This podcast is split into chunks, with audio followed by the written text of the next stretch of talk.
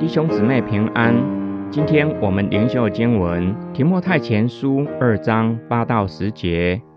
因此，我愿意男人没有愤怒，没有争论，举起圣洁的手，随处祷告。照样，我也愿意女人以端正、娴熟、自律为装饰，不要以卷发、金饰、珠宝或名贵的衣服为装饰。却要以善行做装饰，这才配称为敬畏神的女人。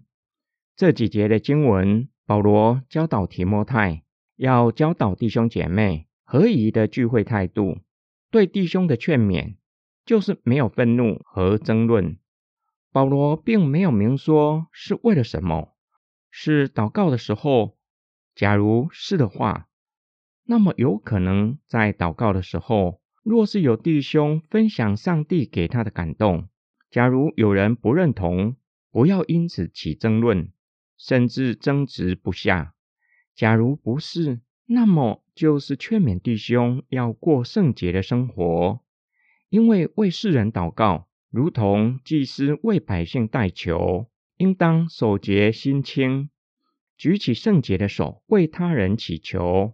才有可能明白上帝在代祷对象身上所要成就的工作，才有可能照着神的旨意祷告。给姐妹的劝勉：前来参加聚会，穿着要合宜，不要过度装饰。有可能指外在的装饰反映了内在的态度。过度的装饰，特别是珠宝和名贵的衣裳，象征财富和身份。对第一世纪的人来说，衣服是个人的财富。一般人通常只有一件外出穿的衣服。保罗教导提摩太，要教导姐妹，应当将注意力放在敬畏神而显出的善行，以善行做他的装饰，可以显出姐妹的美德。保罗列出几项姐妹要培育的美德：端正、娴熟、自律。穿着端庄，避免过分的装饰，引发其他姐妹的嫉妒，因此甘愿约束自己。今天经文的默想跟祷告，保罗教导提摩太，给弟兄和姐妹的劝勉，有一个共通点，就是内在的生命和态度胜过外在。无论是在祷告中领受多么伟大的启示，也比不上内里的圣洁。祷告的人可以无私的为人祷告，做一位成功的代祷者，不是指上帝都成就我们的祷告，而是为他人祷告的时候，明白上帝对人的心意，可以将上帝所要成就的事，或是将神的话告诉人，必然是分别为圣的人。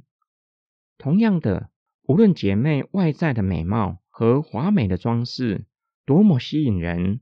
多么贵气，都比不上生命的美德。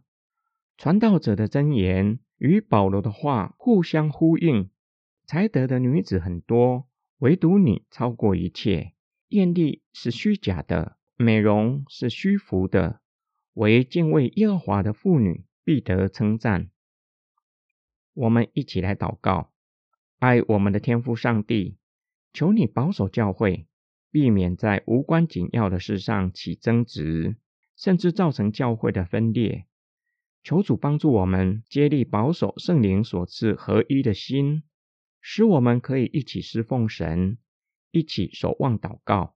我们奉主耶稣基督的圣名祷告阿门。